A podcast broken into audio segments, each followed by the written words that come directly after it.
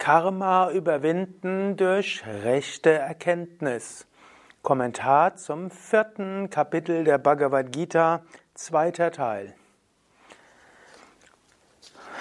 Krishna sagt im 16. Vers, was ist Handeln, was ist Nicht-Handeln, was ist Karma, was ist Nicht-Karma? Darüber herrscht selbst bei den Weisen Verwirrung. Daher werde ich dich Karma lehren, durch dessen Kenntnis du von allem Übel befreit werden wirst.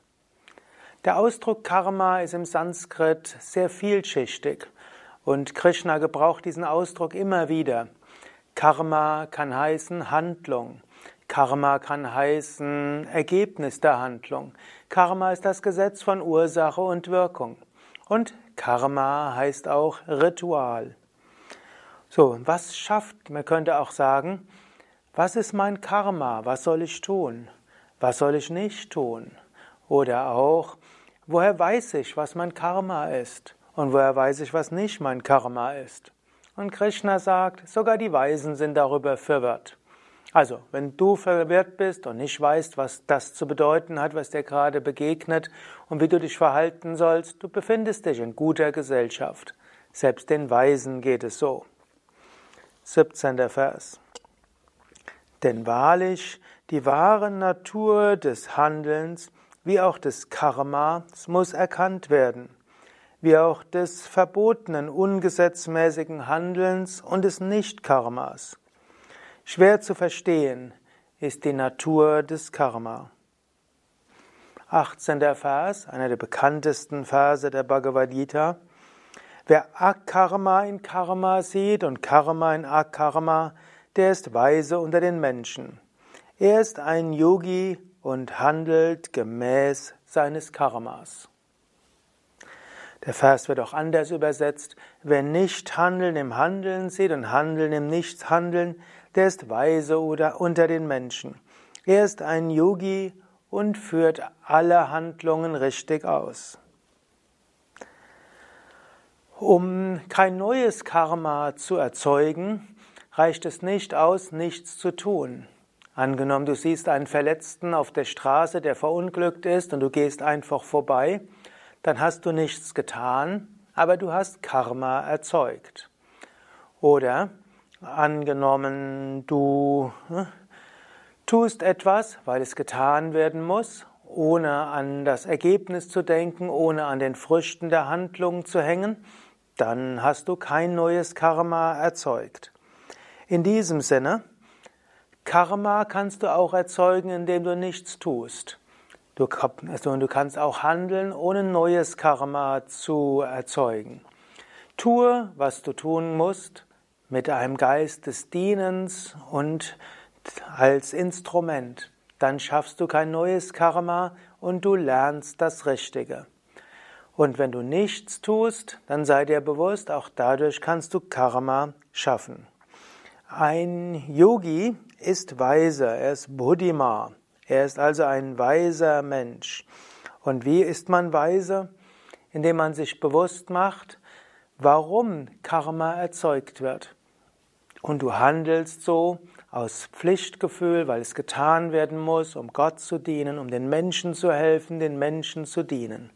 Wenn du so handelst oder eben auch nicht handelst, dann bist du weise und dann kannst du alles tun, ohne neues Karma zu schaffen. Den Menschen, dessen Unternehmungen frei von Wünschen und selbstsüchtigen Absichten sind und dessen Handlungen im Feuer der Erkenntnis verbrannt worden sind, ihn nennen die Wissenden einen Weisen. Wie bist du also ein echter Weiser? Indem du handelst frei von Wünschen und auch selbstsüchtigen Absichten. Also handle nicht, hm, um Großes für dich zu bekommen und handle auch nicht, um deine eigensinnigen Absichten zu befriedigen und und reinige deine Handlungen auch im Feuer der Erkenntnis. Man könnte auch sagen, auch dessen Karma im Feuer der Erkenntnis verbrannt worden ist. Es gibt zwei Arten von Erkenntnis hier. Eben zum einen, was auch immer kommt, habe das Feuer der Erkenntnis im Sinne von du lernst davon. Wenn etwas kommt, dann sei dir bewusst, es ist deine Aufgabe. Wenn Erfahrungen kommt, erkenne, davon lernst du. Und das ist das Feuer der Erkenntnis. Und im Handeln selbst, das Feuer der Erkenntnis besagt, nicht du handelst, sondern du willst das ganze Gott darbringen. Auch nicht du als selbst handelst, sondern die Gunas handeln, die Eigenschaften der Natur. Und so hast du ein zweifaches Feuer der Erkenntnis, das relative Feuer der Erkenntnis.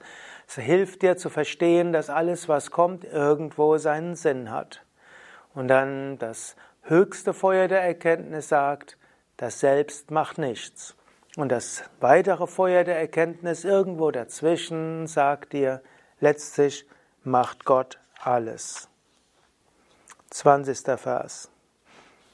Der Weise hat die Anhaftung an die Früchte der Handlungen aufgegeben, ist stets zufrieden und von nichts abhängig und tut nichts, obwohl er tätig ist.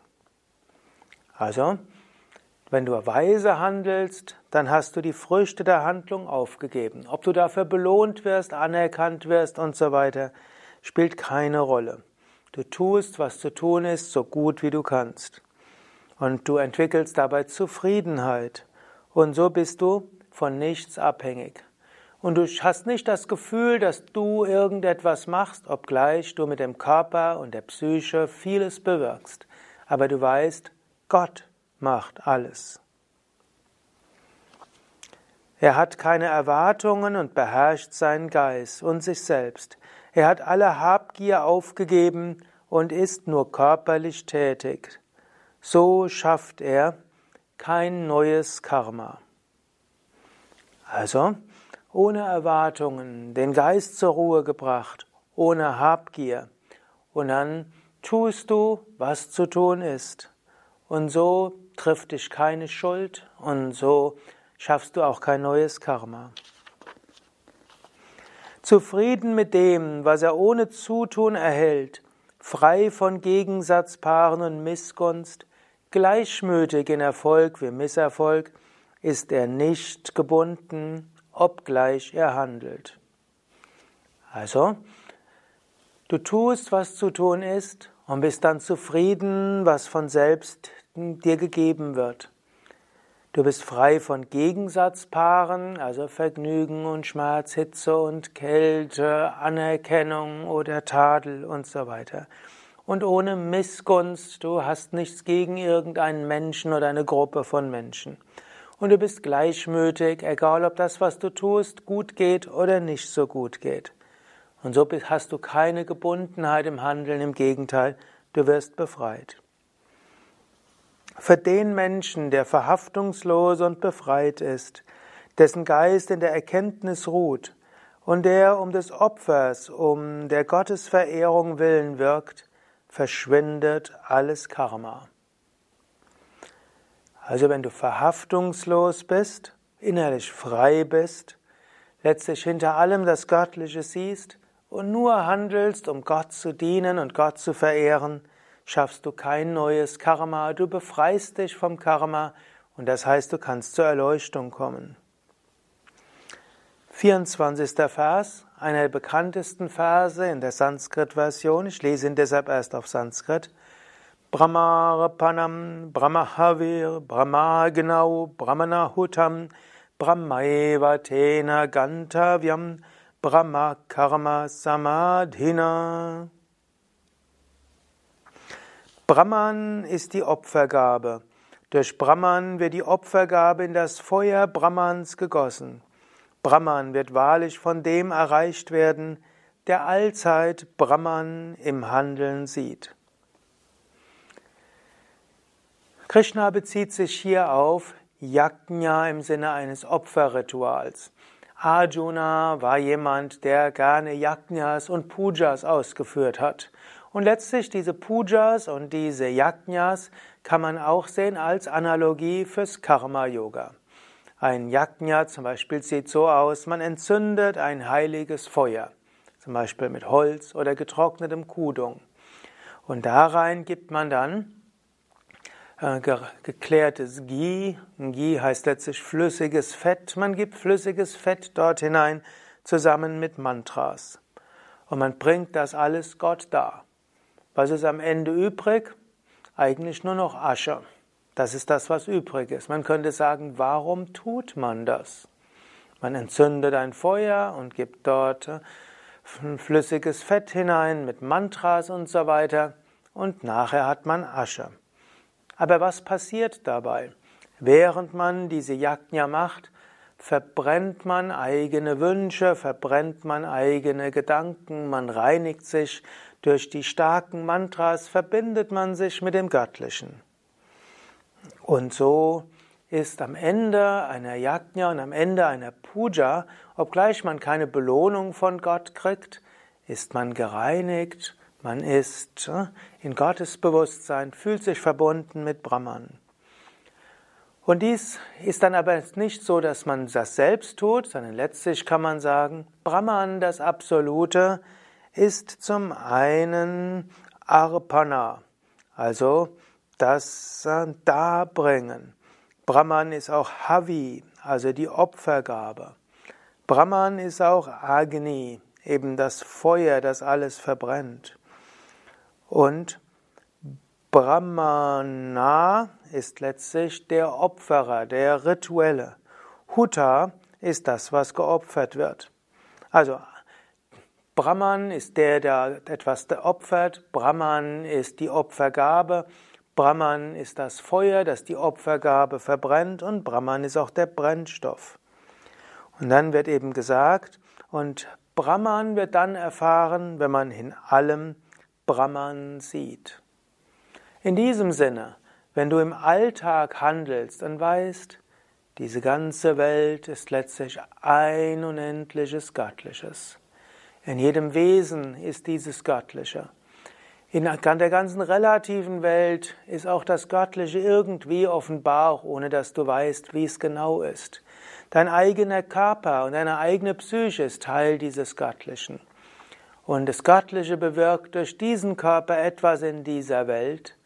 Wenn du dieses ganze kosmische Drama siehst und du dich als Instrument in diesem kosmischen Drama siehst oder als Schauspieler, der der Regie des Göttlichen irgendwo folgt, schaffst du kein neues Karma und du erreichst Samadhi, das Überbewusstsein. Und jetzt greift Krishna diesen Aspekt des Yajnas, des Opfers auf und auch der Gottesverehrung. Du kannst also in allem das Göttliche sehen und kannst Gott in allem dienen und verehren. Und du kannst alles, was du tust, Gott darbringen. Und so sagt er im 25. Vers, manche Yogis bringen den Devas Opfer. Also es gibt Yogis, die machen Pujas oder Homas und verehren damit die Devas. Und die Devas sind, wird oft als Götter übersetzt, Engelswesen, Feinstoffwesen, Lichtwesen. Und äh, das ist auch eine Weise. Und man könnte auch sagen, ja, in dieser Welt gibt es auch feinstoffliche Wesenheiten und diese wollen wir verehren, auf diese wollen wir uns einstimmen. Dafür machen wir Puja und Yajna. Wohingegen andere, die das Selbst als das Selbst erkannt haben, allein das Selbst durch das Selbst im Feuer Brahmans opfern. Also die wirklich Selbstverwirklichten, da kommt es nicht auf eine konkrete Handlung an, alles ist für sie Opfergabe in Brahman. Manche wiederum opfern das Hörorgan und andere Sinne im Feuer der Selbstbeherrschung. Also es gibt manche Menschen, die machen Askese. Also sie opfern zum Beispiel, sagt jetzt hier das Hörorgan und andere also sie fasten eine Weile oder sie sprechen eine Weile nicht oder sie ziehen sich zurück von anderen Menschen für eine Weile und sagen, das mache ich als Gottesverehrung. Zum Beispiel an Shivaratri fasten wir typischerweise und wir können sagen, wir machen das jetzt nicht einfach aus gesundheitlichen Gründen, sondern wir machen es als Darbringung an Gott. Andere opfern den Klang und andere Sinnesobjekte im Feuer der Sinne. andere musizieren zum Beispiel oder geben Vorträge oder machen anderes und bringen das Gott dar. Andere wiederum opfern alle Funktionen der Sinne und die der Lebensenergie im Feuer des Yoga durch der Selbstbeherrschung, das durch Erkenntnis entfacht wurde. Also du kannst auch Gott dienen, indem du sagst, ich übe jetzt Selbst Selbstbeherrschung. Vielleicht auch durch Asanas, durch Pranayama, vielleicht dadurch, dass du bewusst nicht das tust, wozu deine Sinne Lust haben, vielleicht indem du auf dem Boden schläfst oder im Winter nicht heizt oder was auch immer. Irgendetwas, Selbstbeherrschung. Andere wiederum opfern Reichtum, Askese und Yoga. Das ist der 48. Vers. Also, manche opfern Reichtum, das heißt, sie bringen ihr Geld da, machen Spenden an gemeinnützige Organisationen, an spirituelle Institutionen, an Ashrams, bringen das da. Andere bringen ihre Askeseübungen da, hm, also Opfer, Askese. Und wieder andere bringen Yoga-Übungen da. Während die selbstbeherrschten Asketen die schwere Gelübde ablegen, das Studium der Schriften der Erkenntnis opfern. Also andere lesen die Schriften und studieren die Schriften, beherrschen sich auch ansonsten und bringen dieses Studium der Schriften Gott dar.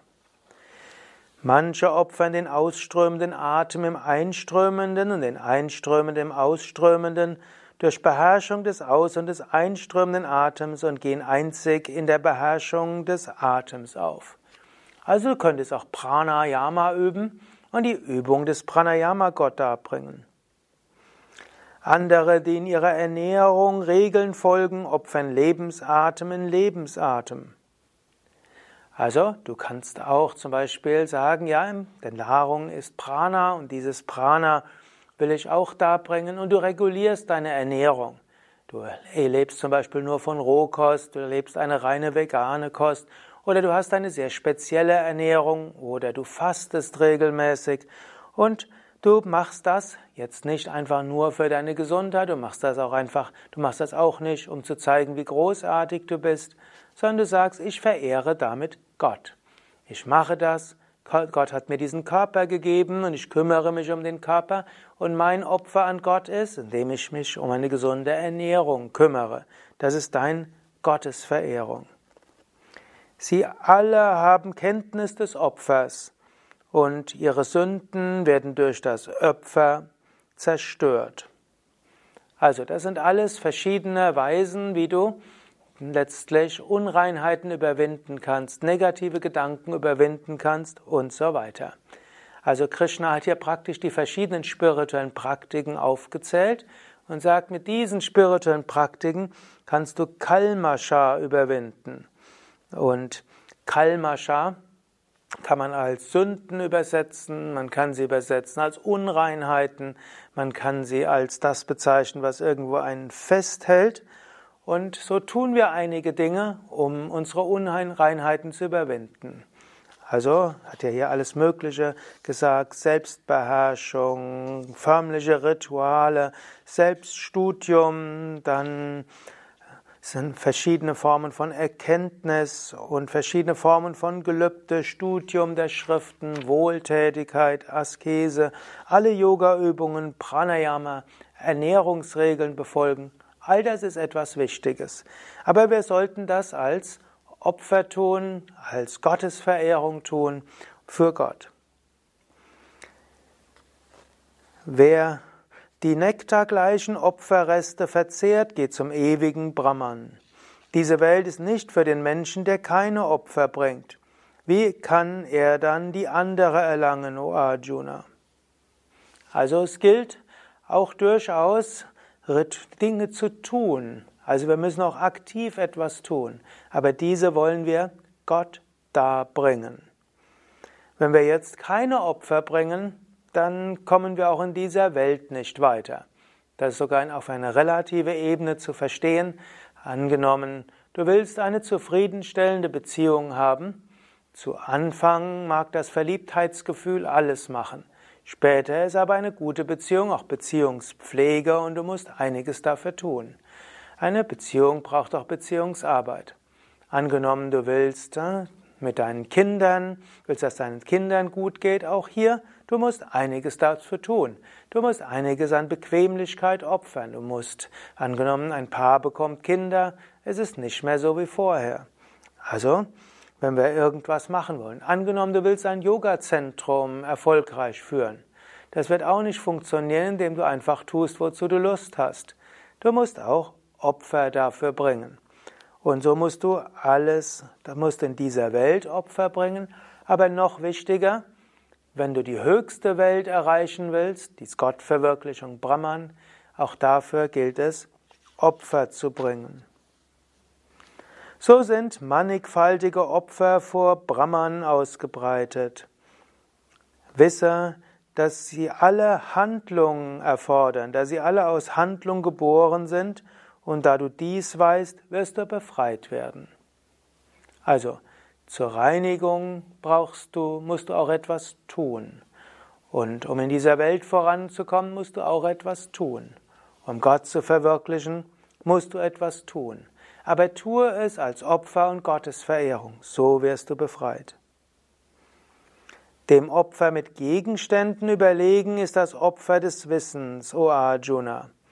Alle Handlungen gipfeln in ihrer Gesamtheit in Erkenntnis. Also zunächst ist wichtig, dass du auch etwas tatsächlich äußerlich tust. Das hilft. Es ist wichtig, Asanas zu üben, Pranayama zu üben, Wohltätigkeit zu tun, Rituale zu machen und etwas für andere Menschen zu tun. Das ist ein Opfer mit Gegenständen. Aber noch besser ist das Opfer des Wissens, das heißt, du bringst auch dein Wissen Gott dar. Und alle Handlungen werden dann dich wirklich reinigen, wenn du dabei diese mit Erkenntnis machst, der Erkenntnis der Bewusstheit Gottes. Erkenne dies durch lange Verneigung, durch Ehrerbietung, durch Fragen und Dienen. Die Weisheit, die die Wahrheit erkannt haben, oder die Weisen, die die Wahrheit erkannt haben, werden dich in diesem Wissen unterweisen. Also, um dorthin zu kommen, ist die Unterweisung durch Weise notwendig, so wie Arjuna jetzt von Krishna unterwiesen wird. Aber wie kannst du zu den Weisen hingehen, angenommen du willst etwas wissen von einem Menschen, der etwas mehr weiß? Wir sind es ja heutzutage gewöhnt, eher Lehrern und Professoren nicht mit Ehrerbietung zu begegnen, sondern wir diskutieren mit denjenigen, die uns etwas beibringen wollen. Aber er sagt hier, wenn du von Weisen wirklich unterwiesen werden willst, dann brauchst du Demut, also Verneigung und Ehrerbietung. Und dann Frage und Bitte um Unterweisung. Und diene auch. Im alten Indien war es üblich, wenn du zu einem Lehrer gekommen bist, zunächst hast du ihm deine Ehrerbietung ausgedrückt. Dann hast du ihm Gaben gegeben und hast dann gefragt, wie kann ich dir dienen? Und dann hat er weise dir einiges zu tun gegeben. Und schrittweise hast du dann auch Wissen bekommen. Das ist letztlich auch heute so. Zwar werden zum Beispiel bei Yoga Vidya bemühen wir uns auch das Wissen so zu geben, dass Menschen es verstehen können. Und ich verbreite ja jetzt auch das Wissen über dieses, diesen Videovortrag, Audiovortrag. Und ohne dass du Dienst und Ehrerbietung erweist, bekommst du all dieses Wissen. Aber um es wirklich zu verwirklichen, brauchst du Ehrerbietung und solltest auch etwas geben. Indem du selbst gibst, kannst du spirituelles Wissen empfangen. 35. Vers. Wenn du dies weißt, o Arjuna, wirst du nicht mehr in dieser Weise verwirrt werden. Und durch dies wirst du alle Wesen in deinem Selbst und auch in mir erkennen. Also erkenne das Wirkliche und dann wirst du Gott erfahren. Und erkenne, dass das Göttliche überall ist. Du bist in alle, allen Wesen, alle Wesen sind in Gott. Auch wenn du der größte Sünder von allen bist, du wirst doch wahrlich mit dem Floß der Erkenntnis alle Sünden durchqueren. Manchmal, wenn du eine Weile auf dem Weg bist, mag es sein, dass du denkst, der Weg ist viel zu anstrengend, ich krieg das nicht hin, so viele Schwächen habe ich, ich werde mich nie beherrschen können. Aber Krishna will uns hier trösten und sagt, selbst wenn du das Gefühl hast, dass du ein schlechter Aspirant bist, mit dem Floß der Erkenntnis wirst du alle Schwierigkeiten überqueren. Oder selbst wenn du jemand bist, der schlimme Sachen früher gemacht hat, du wirst mit diesem Wissen und mit dem Feuer der Erkenntnis alle Schwierigkeiten überwinden. 37. Vers. So wie das lodernde Feuer Öl zu Asche verbrennt, o Arjuna, so verbrennt das Feuer der Erkenntnis alles Karma zu Asche. Mache dir also keine Sorgen, was du in der Vergangenheit gemacht hast. Mache dir keine Sorgen, dass du denkst, du wirst nicht, bist nicht ausreichend gut. Bringe alles Gott dar. Bitte Gott um Hilfe. Erkenne, dass in allem das Göttliche ist, Gott in dir wirkt und in allen. Und so wird alles Karma zu Asche verbrannt. Wahrlich, es gibt in dieser Welt keine Läuterung, die der Erkenntnis vergleichbar ist. Wer im Yoga vollkommen ist, findet sie zur rechten Zeit im Selbst. Also Läuterung. In alten Indien hatten Menschen oft Angst, Papas auf sich zu laden, Sünden auf sich zu laden. Und um diese Papas, diese Sünden zu sühnen, haben sie dann eben einiges getan. Sie haben Rituale ausgeführt, sie, also Yajnas, sie haben gute Werke getan, hm, also Dana, gute Werke der Nächstenliebe, Spenden und so weiter. Und sie haben als drittes Tapas geübt, also Askeseübungen. Und damit läutern wir uns. Wir läutern uns, indem wir uneigennützig dienen, wir läutern uns, indem wir Askese üben. Wir läutern uns auch durch Rituale. Aber hier sagt er, die größte Läuterung ist, ist die Erkenntnis.